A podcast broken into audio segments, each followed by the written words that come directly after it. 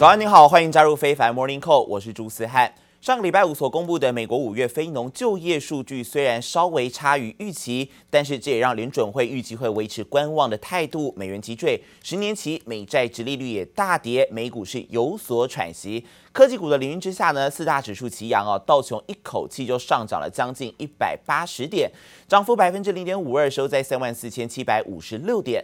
周线呢，则是连二红啊，涨幅大约百分之零点七。而至于标普 S M P 五百指数，则是上涨了三十七点，涨幅百分之零点八八，收在四千两百二十九点，同样是周线连二红。而至于科技股为主的纳斯达克指数，更是一口气上涨了将近两百点之多，涨幅百分之一点四七，收在一万三千八百一十四点，连续第三周上扬。至于晶片股，费神半导体呢也涨了七十四点，涨幅百分之二点三九，收在两千三百一十四点。其中台积电 ADR 上涨百分之二点三。餐饮业人潮回来了，人手不够，一个人当两人用，外场简直忙翻。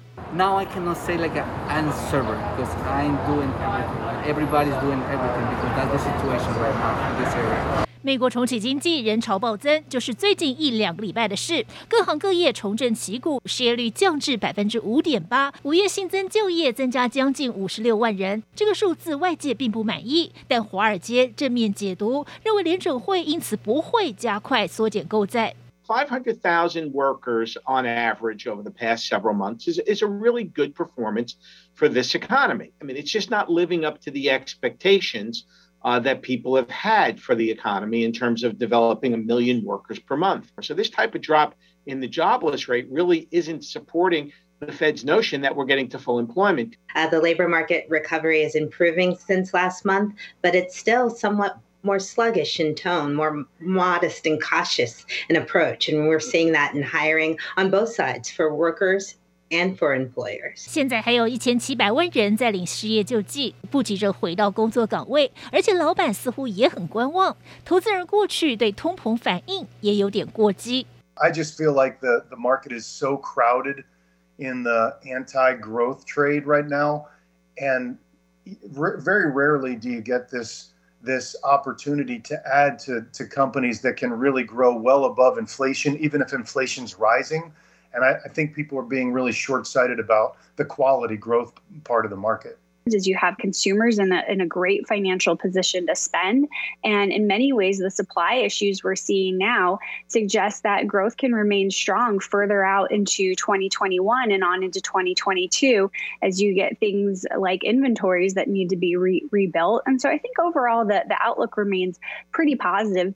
道琼收红，小涨百分之零点五二，投资人开始低接科技股，纳指大涨百分之一点四七，尤其特斯拉大涨百分之四点六。几乎 补回了前五个交易日的跌幅。微软、英特尔涨幅百分之二，超越苹果。惠达股价则刷新一年新高。记者从内奇杨奇华综合报道。G7 七大工业国的财政部长们在星期六的会议上达成了历史性协议，同意针对脸书、Google 以及亚马逊等大型的跨国企业征收至少百分之十五的全球企业税。而对此，Google 以及脸书呢都表示是支持这样的改革。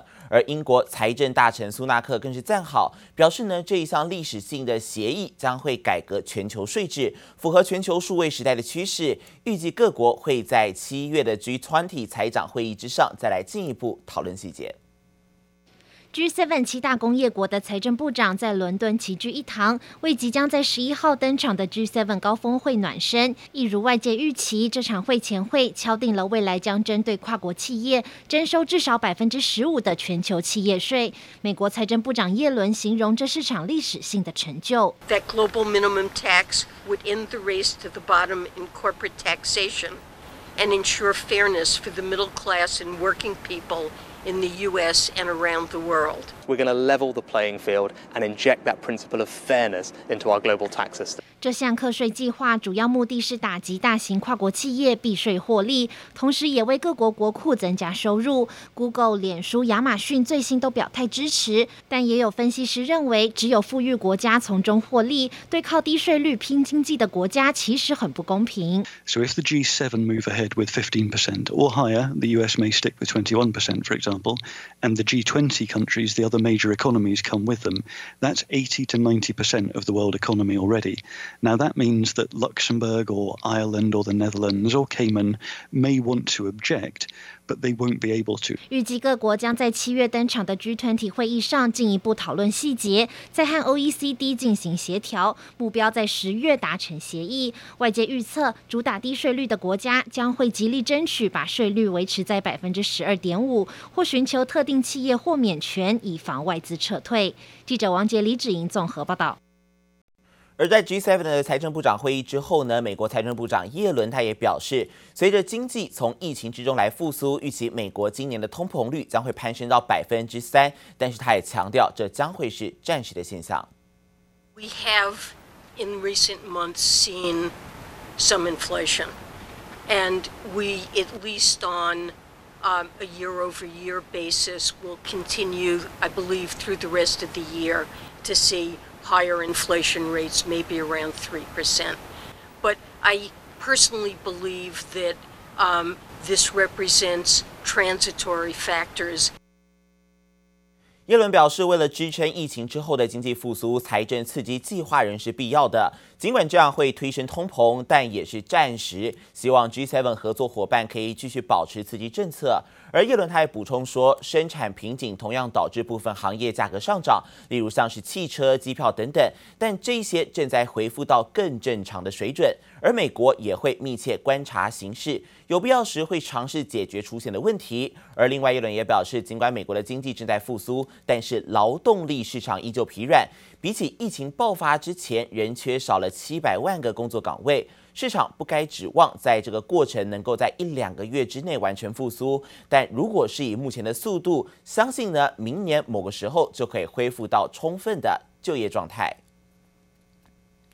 接下来关心到，由于加密货币已经逐渐成为美国富人用来逃漏税的新兴工具，拜登政府目前正在研拟新规，希望可以打击该逃漏税行为，借此来填补这个税收的缺口，并且还计划呢将会获得的资金来支应其美国家庭计划。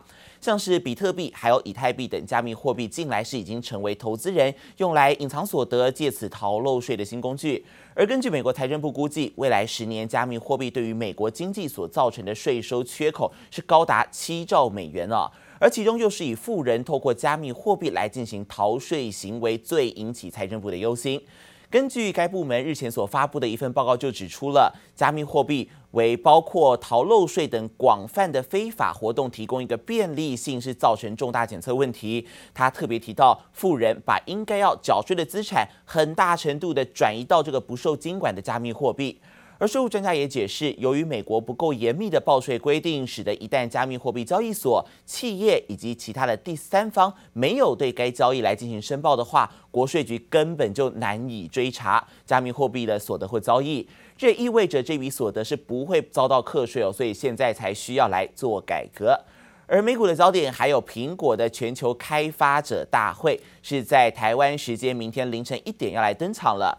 而苹果是预计要发表 iPhone 还有 iPad 的重大软体更新，并且让 iOS 十五还有 iPad OS 十五是首次来亮相啊。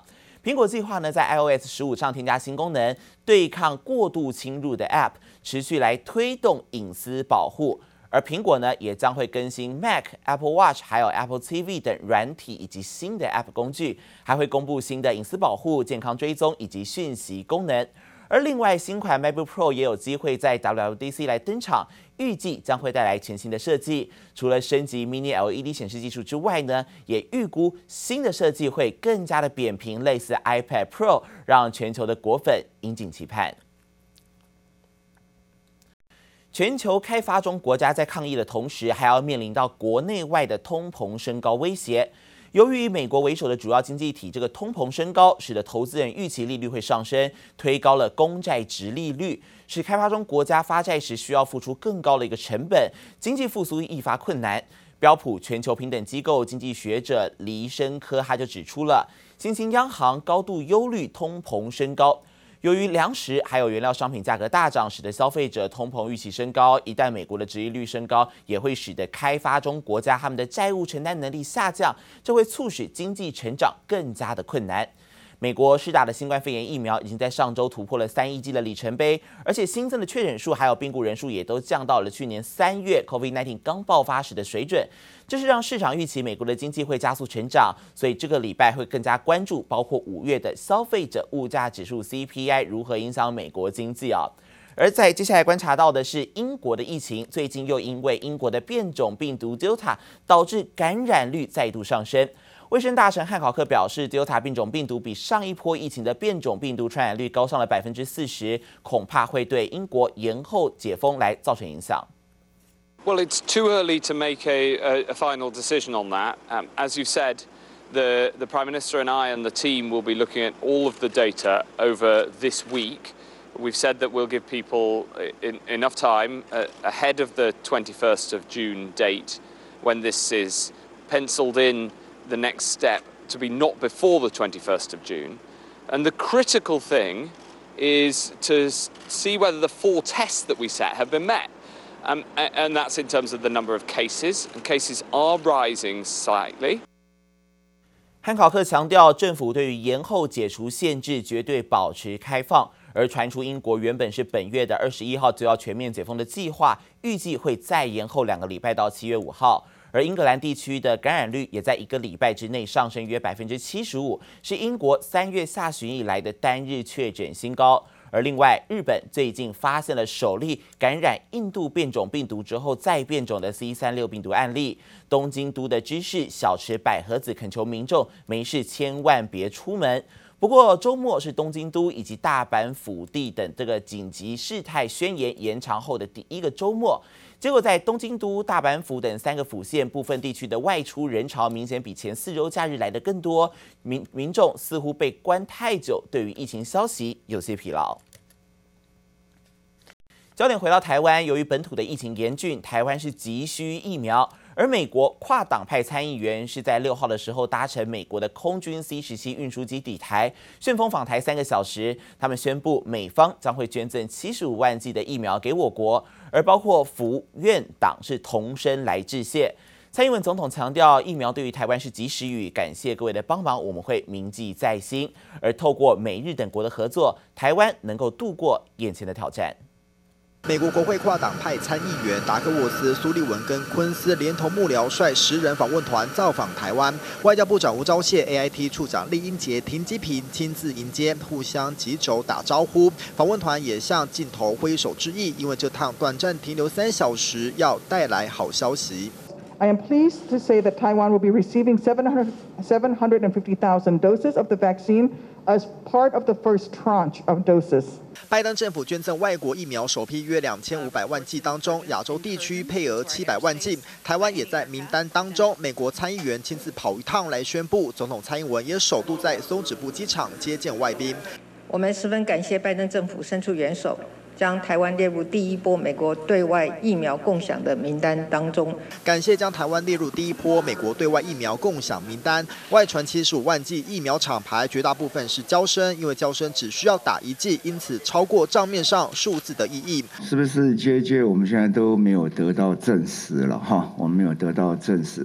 而前几天日本捐赠的一百二十四万剂疫苗，加上美国的七十五万剂，加起来将近两百万剂，已经会达到陈时中定的标准。这这个月的疫苗加码是否还有意外惊喜？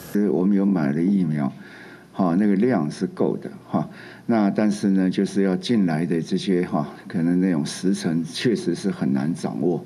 好，那就各地都有一些不同的状况会产生。哈，那有加加减减的哈，那总是这个月哈，我相信两百万是没有问题的哈。陈时中有信心这个月两百万没问题，各国带来的疫苗及时雨让台湾在疫苗短缺的难关当中注入强心针。记者邱维秀生台北报道。